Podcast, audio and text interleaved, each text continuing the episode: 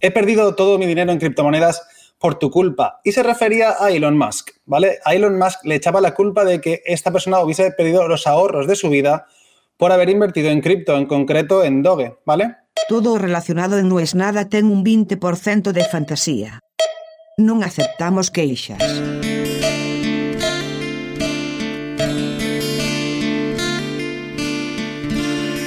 Quizás la parte más difícil de aceptar sea esa.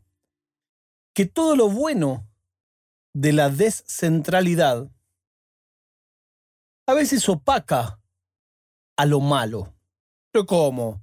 ¿Cómo vos que sos un enamorado del software libre y de ese tipo de movimiento, me vas a hablar en contra de lo descentralizado. No, no te voy a hablar en contra. Pero sí es cierto que hay una gran diferencia. Por ejemplo, cuando vos haces una operación con el banco, un negocio en el banco, llámese un plazo fijo, llámese cambiar divisas, llámese lo que era en su momento esa bomba que todo el mundo se olvida que existió. En Argentina llamaban las LELIC, que te daban 40%, 43%. Vos lo estás haciendo contra el banco. Si querés, contra el Estado, en el caso de las LELIC.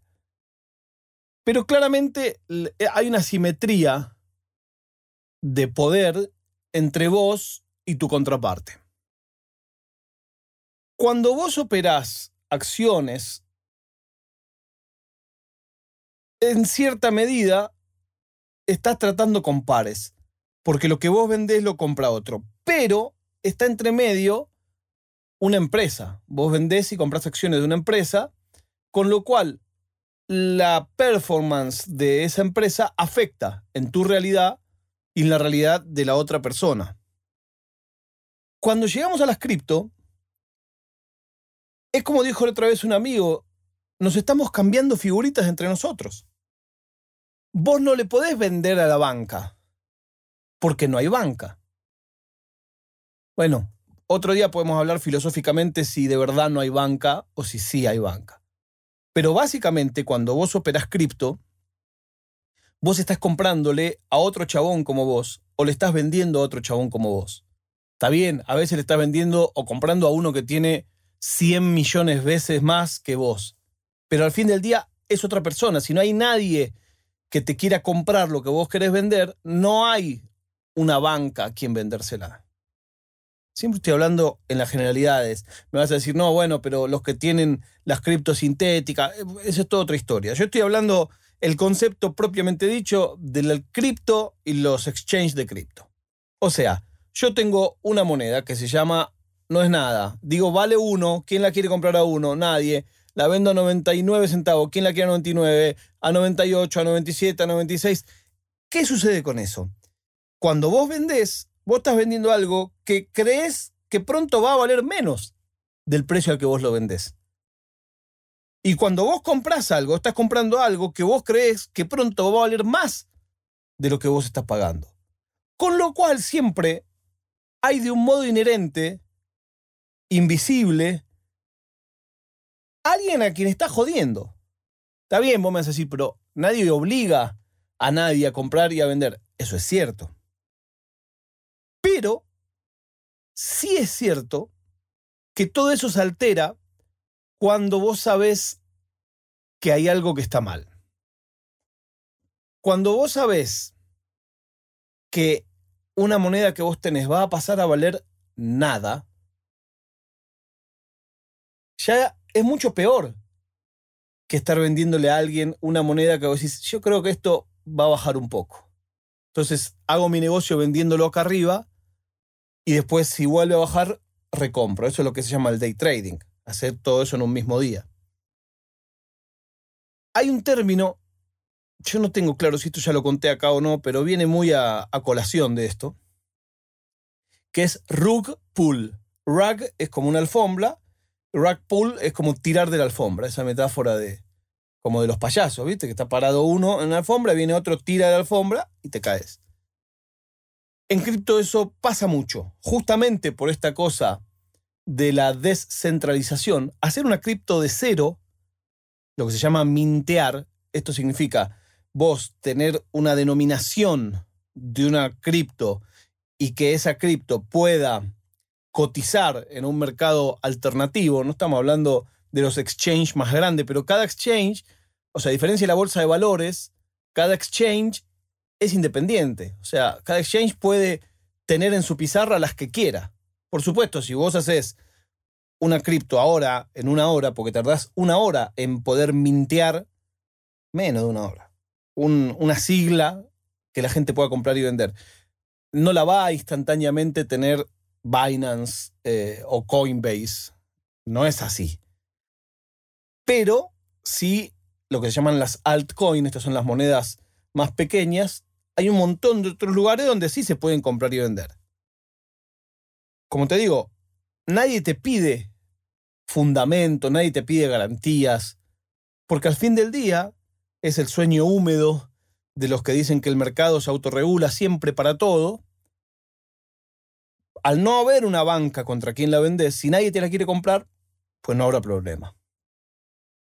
Yo alguna vez conté que, a diferencia de la gente que tiene mucho, cuando yo empecé a pucherear con la cripto, el lugar más atractivo para hacerlo es en las alt, porque justamente tienen una mayor volatilidad, con lo cual podés ganar más, pero también podés perder más. Se mueven mucho, mientras Bitcoin en condiciones normales sube y baja despacito, las alt pegan unos saltos para arriba y para abajo que es una locura.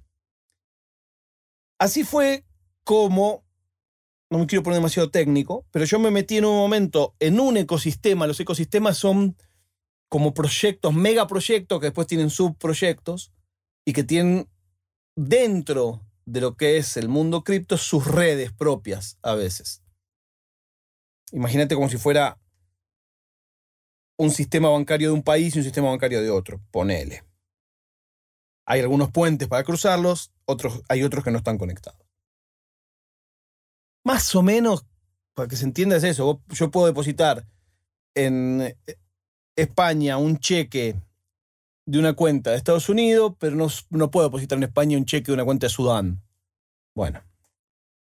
Cuestión que en este ecosistema era sólido, es sólido, tenía unos cuantos proyectos, y de repente, de la noche a la mañana, sacan un proyecto meme. A la luz de esto que fue Shiba, que era este proyecto de una moneda de un perrito que no servía de nada, son las meme coin, es pura, pura y dura especulación. Es esto se va a poner de moda y entonces va a subir de precio porque sí. Estoy hablando antes de los NFT. Entre paréntesis, saqué los NFT de la tienda de, de frita.com porque el ánimo con el que yo lo hice, que era pura y exclusivamente de un coleccionable, ya hoy, a meses de haberlo hecho, ya hoy vos decís NFT y nadie piensa en eso. Me equivoqué yo, creo. No es un coleccionable, es un lugar de, de especulación financiera. Entonces, como siento que nada de lo que yo hago es pausible de ser especulado, entonces que lo saqué. Bueno, sacan esta meme coin de ese ecosistema. Gente que yo conozco me dice, metete, metete, metete, metete, mira que esto se va arriba, se va por arriba. No, no, no, me quedo afuera. Y efectivamente veo que en cinco días multiplican por 40 lo que pusieron. El que se quedó un poco más llegó a multiplicar por 100 lo que puso. Te explota la cabeza. O sea, cuando vos ves eso, te explota la cabeza. ¿Cuándo pasa eso? Al principio de los Ponzi. Cuando hay un esquema Ponzi, el problema eterno es que el que lo mira de afuera te dice, boludo, salí de ahí, es un Ponzi, salí de ahí, es un Ponzi, salí de ahí, es un Ponzi. El que está adentro te dice, boludo, pero si yo puse 10 y hoy ya tengo 12. Y vos decís, pero sacaste los 12. No, ¿cómo lo voy a sacar? Si en un mes ya me habían dado dos más, lo dejé porque el mes que viene me van a dar 20 sobre esos 12. Y el otro 20 sobre, es el, el compound, que alguna vez hablamos de eso.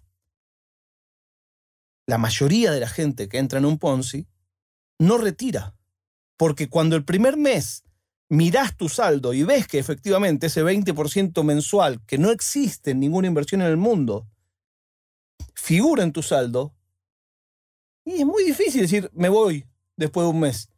Casi que yo te diría, si ves un Ponzi nuevo, te puedes meter un mes y salir. Si tenés esa disciplina, bueno, por ahí eso te conviene. Ahora, ¿Y por qué relaciono esto con lo de las cripto? En su momento me dicen, metete en esta, una nueva. Cinco días después de esto que habían hecho por 100. La misma gente. Yo digo, ¿te parece? Sí, sí, sí, sí, sí, mete esto, esto viene, esto viene, esto viene, esto viene. Y yo digo, no sé. Y en un momento digo, bueno, es el momento. Voy a ponerlo y voy a pegar un batacazo.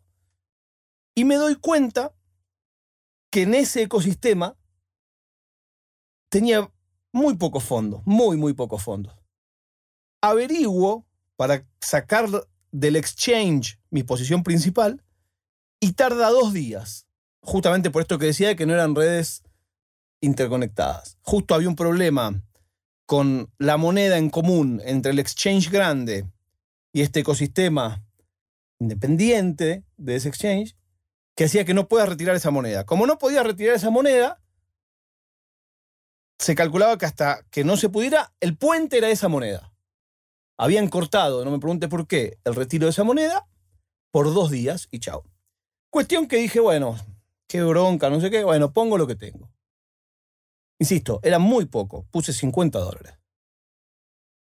Al rato, en vez de subir, baja. Y digo, no, esto, si efectivamente va a subir, es el momento. Y pongo otros 50 dólares. Y al rato vuelve a bajar. Y miro, y por suerte, solo me quedaban 30 dólares. Y así fue que puse el 100% de lo que tenía en ese ecosistema, que en ese momento eran 130 dólares. En 48 horas, esa moneda que en ese momento valía 0,002 pasó a 0,00000 Dos días, chau. Desapareció. Chau, murió. Se acabó. Mirando los movimientos grandes, la habían hecho subir y al toque que pegó ese salto donde nos hicieron entrar unos cuantos, de dos billeteras grandes se vendió una tonelada en ese precio. Eso fue un rock pool, se fue a cero. Por suerte, esa lección me costó nada más que 130 dólares. 130 dólares para mí, ¿es plata? Sí, por supuesto que es plata. Pero me podría haber costado mucho más. Si de casualidad no estaba roto ese puente ese día, no te digo que hubiera puesto toda mi posición, pero por ahí el 30% ponía porque me pareció una oportunidad única, porque me convencieron. Insisto, está hablando un chabón que hacía un año casi que estaba viviendo en gran parte de eso. Y ahí está un poco el problema. Al chabón que me dijo eso, yo por supuesto lo, lo corté menos 10. Y lo, lo que duele es saber que el que te vende en un rock pool, en una estafa así, sabe que va a ir a cero. Sabe que va a ir a cero. O lo sospecha. Y ahí es donde un poco me duele. Cada vez que yo compro y vendo una cosa en cripto, estoy pensando, si bien esa me pasó una vez sola y no me va a pasar nunca más, porque le aprendí la lección, aún en monedas que tienen respaldo y que existen, yo siempre pienso, digo, esto lo está comprando alguien, ojalá que ese alguien tenga visión y sepa que si la aguanta esta moneda X tiempo, X meses, yo creo que esto en el corto plazo va a bajar, pero por ahí esta persona piensa que en el largo plazo va a volver a subir y tiene una espalda que yo no tengo. Intento pensar eso para no pensar que estoy jodiendo a alguno. Entre medio, así como yo perdí esos 130 dólares, hay gente que pone todos sus ahorros con la esperanza esta de salvarse, con la esperanza de hacer el gol de media cancha. Y de la noche a la mañana te quedas en cero. Esto recién empieza. Va a haber mucha gente que de a poco se va a ir dando cuenta lo mal que quedás después de comerte un garrón así. Y la verdad, no soy yo quien diga, ¡qué boludo! Porque todos, en mayor o menor medida, alguna vez creíamos que estábamos haciendo el negocio de nuestra vida y nos estábamos metiendo en un pozo con mierda hasta las orejas. La prueba de vida del día de hoy es que el Club Atlético Banfield empató en el minuto 94 con Sarmiento y que estamos en el récord histórico de escuchas del podcast hoy sinceramente grabé aquí en la oficina muy tarde porque me daba pena cortar la racha y al final me di cuenta que yo tampoco soy tan libre como creo. ¿No es? Nada.